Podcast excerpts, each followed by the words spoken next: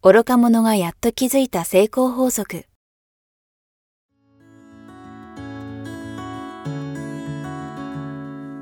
学校に行けない子供たちから、オリンピック選手をはじめとするアスリート、企業経営者、マネージャー、新入社員、メンタルサポーターとして20年間にわたり、講演、研修を行ってきた成田義則が、今と未来を変える人生哲学の話をお届けします。視聴者リスナーからの人生相談にもお答えします。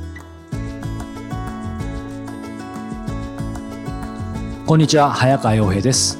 愚か者がやっと気づいた成功法則。今日は第10回をお届けします。成田さんよろしくお願いします。よろしくお願いします。さあ気づけば第10回ですが成田さん10回やってきた感ありますか？あっという間ですね。あっという間ですよあっとねいう間ですね、何か。これちなみに継続っていうことで思うんですけど成田さん今までの人生で一番継続してきたことってあげるとしたら何でしょう？いきなりですが。やっぱり毎日のノートですかね。あやっぱり前おっしゃってた理想理想像と、うん。今日の目標と、はい。っていうのはもう常にいろいろ書いて、毎朝毎晩チェックしてます、ね。それどどのくらいやってきたんですか？もう20年以上ですかね。やっぱ違いますか？いや、もう全然違いますね。最初はもはいう抜け抜けで、はいで、だんだんだんだん毎日が習慣になって、で逆にやらないと、はいはいすっきりしない。ああ、もう気持ち悪い。歯磨くみたいな。気持ち悪い。はいはい。そうしてやることによってより楽になる。はいはいはい。はいあ、いやでも、成田さんにやっぱ教わってから、僕も第何回かの時にその話が出た時にお話しさせていただきましたけど、やっぱり紙に書いて毎日やってると、そうなんですよね。最初どちらかというとと抜け抜けで、その、まあ、頭では分かってるけど、腑に落ちきってないから、なんかちょっと忙しいからになるんですけど、途中から逆にやることの多分、やっぱり当然価値とか気づいたり当然習慣がしてくると、やっぱりやらないと気持ち悪い。そうですね。てなりますよね怠けた時に、もう成功者は紙の上で考える。はいっていうのを自分の心の中に唱えて、はいい、や、書かなきゃ書かなきゃって書く。はい。で、この書く習慣が身につくまでは、もう努力しないと、もうすぐやめてしまうので、それが努力、あの、身につくまではがんちょっと頑張らなきゃいけないですけど、身についてしまったら、もうそれ当たり前になるので、はい逆にそれをやらないと、なんかもやもやする。そう。なんか、む次の日迎えられないとか、あの、一日を始められないですよ。やると楽ですよね。そう、そう。そうですよね。そうなんですよね。今ちょうど、これ僕らあの台本ないんですけど、本当に成田さんが図らずもあの理想像というかそのノートの話してくださったんではいあれなんですけど、はいあの、一つね、過去にその理想像の時にそのノートっていうことが一つ、まあ、ハウとして教えていただきましたけど、これそもそもなんですけど、ちょっとこう、このあの番組作ってるスタッフとも話したんですけど、その理想像を、そのそういうノートを見返しながらっていうのは分かったんですが、そもそも理想像自体をどうやって、まあ、見つける作る、うん、自分の中で腑に落ちるものを探すんだろうっていう、ちょっとそもそものところを知りたいなと思ったんですけど。まず自分がはい。憧れる人、尊敬する人、はい。いらっしゃいますよね、何。まあ、いるでしょうね。ですね。はい。その方のどんなところがいいのか。要は完璧な人はいないので、はいその人のいいところ、真似したいところうん。を、要は過剰書きにするんですね。はい。もういつも爽やかな笑顔で、誰にも平等に受け入れてくれる人とか、は意見が合わなかった時に、もう最後まで笑顔で話を聞いてくれて、はい穏やかに話をしてくれる人とか、まあいろんなその、その人のいいところを抜き出すんです。はい。はい。はい。で、あとは自分がこんな人といたら、とっても幸せだよなっていう、そのイメージしてその人の、要はいは素養を一個一個書いてみる。うん。もしくは、自分が日々生活する中で、あんな、あそこであんな怒んなきゃよかったなとか、いろいろ経験しますよね。ありますねあの人のあの一言はすごく良かったなとか、身にし、あの、心に響いたなとか、そういうのを毎日、要は書き足すんですよ。こんな風な、こんな風になったらいいなっていうのを。そうすると、毎日毎朝毎晩チェックできますよね。はいはいはで、違うと思ったら書き換える、書き足すという作業をするだけなんで、もうすぐできますから。そうか、なんか、言われてみれば、まあ理想像とか理想っていうことは昔からよく目標達成とか、こう成功するために必要って言われますけど、その時になんか自分がやりたいことは何なのかとか、こうこういうものが欲しい、こういう車に乗りたいとか、まあそういうのもなしじゃないと思うんですけど、理想像ってなってるわけだから、当然その人とかその人が持ってるこういう要素が自分に取り入れたいとか、そこがまず大事ってことですか？何かを持ちたいとか何かやりたいというよりも。要はどんな人間になりたいかなんで、素養ですよね、そのはい人。はいはいはい。いや、それを一個一個こう引き出していって、うん、それを過剰書きにするっていうのはすごいはい。大事です。お話伺うと面白いですね。つまり毎日、えー毎週、毎月全然変わっていいってことですよね。まあもちろん、その、ずっとやっていくと残るものもあると思いますけど、まあ大きく変わる可能性もあると思いますし、それは全然問題ないんです。問題ないですね。要はもう書き換える、書き足す。要は一回書書けば、はいあとはそこにこうななりますよね。で、やってるうちにはい、どんどんどんどんなんか絞られてきて、はい。最後はとってもシンプルになってきます。はい。その成田さんがこういうものを例えば書いてるでもいいし、まあ誰かの例でもいいんですけど、どういうものが最後なんかシンプルに残っていくと例えばあるのかなとか。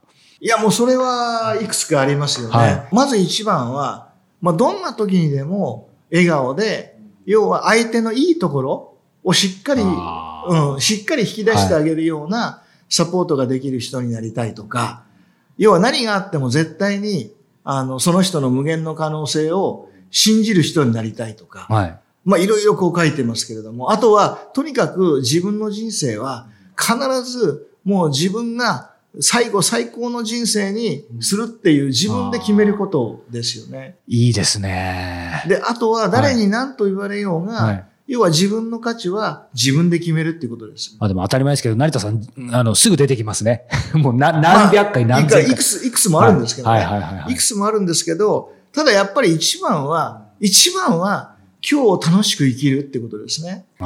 いつもだから楽しそうな人、うん、僕の理想は。やっぱり楽しくないと、はい。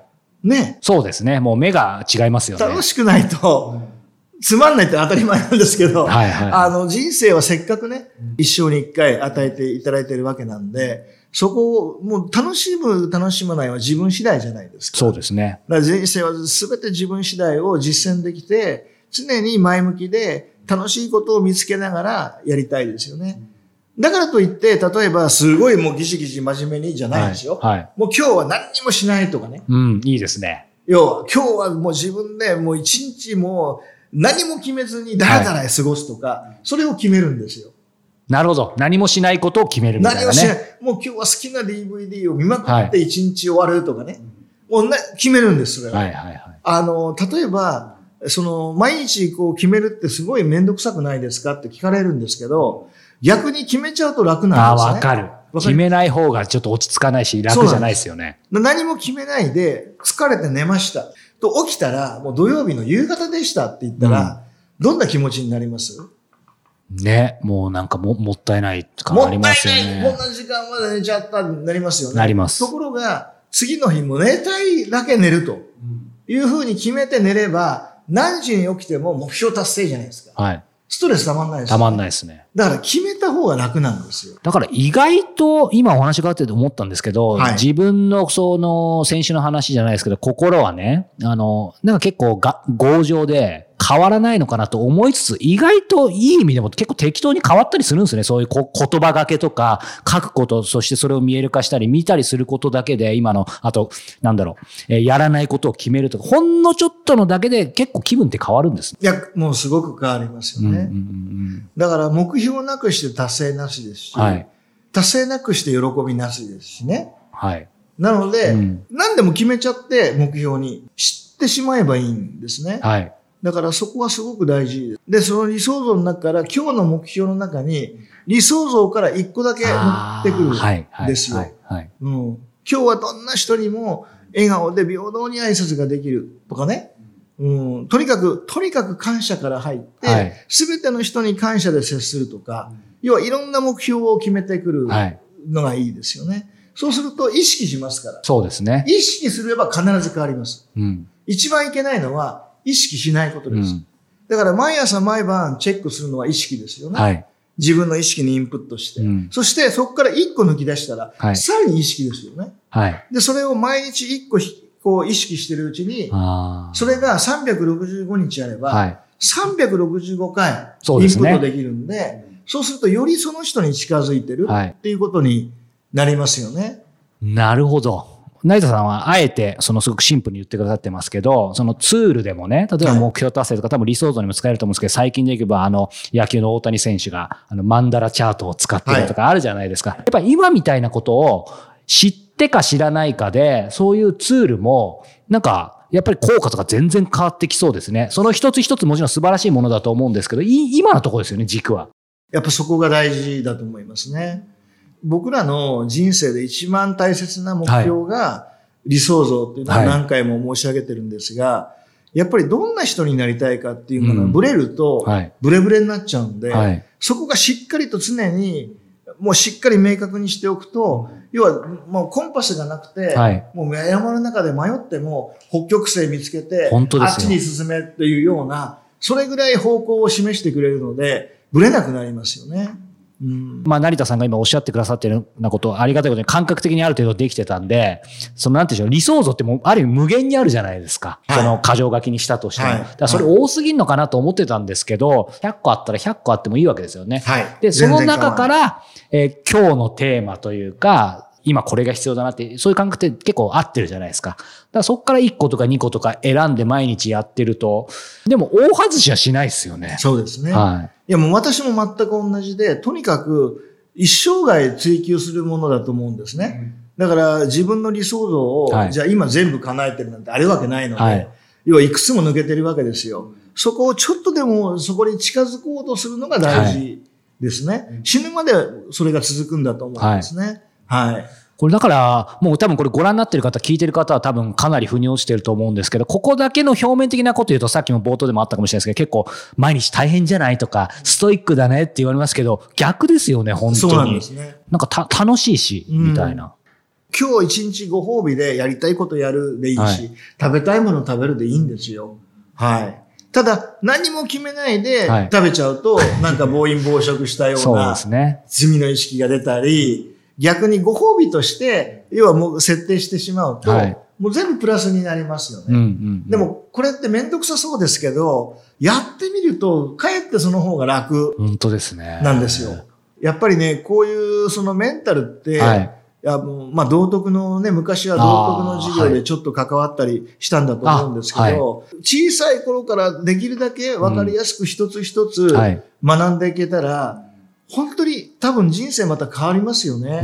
全く違いますよね。そうですよね。うん、なんとなく自分で気がついていくんでしょうけど、結局失敗して気がつくこと多いじゃないですか。はい、で、僕は、その、このタイトルがね、はい、愚か者がやっと気づいた成功法則っていう、はい、その愚か者の意味は、賢者、賢い人っていうのは、先人の言葉で学ぶ。先輩たちのアドバイスで、はい、要は失敗する前に学ぶっていうね。うん、これが賢者、賢い人。愚か者というのは自分の失敗からしか学べない。もうだから本当分かったつもりで、成功哲学大好きで、もういろんなプログラム、いろんなセミナー、いろいろ行って学ばせていただいて、いいこといっぱい知ったのに、結局分かってなかったじゃないって、ボロボロじゃないって。はい、でもそのボロボロになったところから、なぜ勘違いしてたのかを理解して、それをより多くの人にお伝えしたいなと思って、まあ、このタイトルで、そうですよね。この番組をやらせていただいてるんですけども、はい。これ思ったんですけど、そうやっていいところを日々見つけてピックアップして、その理想像に加えていくわけじゃないですか。で、これって、メリットっていう言い方あえてしますけど、僕個人的に思ったら二つあって、一つはまず当然自分にとっていいですよね。プラス、結構人のどうしても悪いとこばっかり見ちゃうんですよ。で、それが悩みだったんですけど、この理想像をこうやって日々、この人のこんなとこいいなっていうふうに見る癖えー、やっぱりフォーカス変えとくと、つまりその人のいいところを見る癖もつきそうだなと思ったんですけど、やっぱりそういう、だから成田さんってやっぱりなんか、その成田さんが考えてる理想像のところにもさっきおっしゃってたように、人のいいとこを見ようみたいにおっしゃってましたけど、なんか身につきそうですね。あとはね、その完璧な人なんていないので、はい、違和感がある、その、まあ悪いところって言えるのかどうかわかりませんが、違和感がある部分ってありますよね。はい、だから自分の理想像であれば、それを言わないでお付き合いするのか、はい、相手にとってそれを受け入れやすい言葉で、さりげなく、ここはね、絶対にこうした方がいいと僕は思いますみたいな話をするのか、はい、それも理想像になってくるんですね。そうか。だから、やっぱり一番人間関係で長くお付き合いできるのは、言いにくいことも伝えてくれる人じゃないですか。いや、本当そうですね。それが僕の理想なんですね。はいだから、その人の未来を信じてあげる形で、はい。ここ直したら、てか、ここを何か改善したらもっと良くなるんじゃないかなと僕は思うというね、はい。アドバイスを、えーできる人になったらいいなとは思うんですああ、よね。でもそれはおっしゃってましたよね。今後番組でも出てくるかもしれないですけど、その人に対してもそうですし、例えば特に親子関係でね、子はい供に対してとか、やっぱその人の未来に対してみたいな、そこは必要ですよね。まず未来を信じた上でお話しすることが大前提で、要はその人を否定するという前提で話してしまうと、もうこれはもうどうにもならないので、そこだけは気をつけないと、だからお前ダメなんだってやってしまうと、はいうん人格否定ですよね。はいはい。これも一番やってはいけないと思うんで、はい。あのーまあ、今回ここまでね、この理想像っていうテーマで、やはり、はいえっ、と、以前の番組でお伝えいただいたように、その、やっぱりノートとかで、えー書き出して、毎日見える化して見返すっていうこと、そしてそもそもの理想像の、まあ、作り方のところでね、こう、日々、この人のあんなとこいいな、こんなとこいいなっていうことを、まあ、書き出しながら少しずつ自分のそういう像を本当に作っていくって、えー二つ教えていただきましたが、あの、し強いて今日もう一個何かポイント理想像関係で挙げていただくとしたら、どんな、どんなことありますかね？やっぱり自分が、こんな人といたらすごい尊敬できるなとか、やっぱりそこですね。楽しいなとかっていう人をイメージして、その素養を書くっていうのはいがとってもいいと思いますね。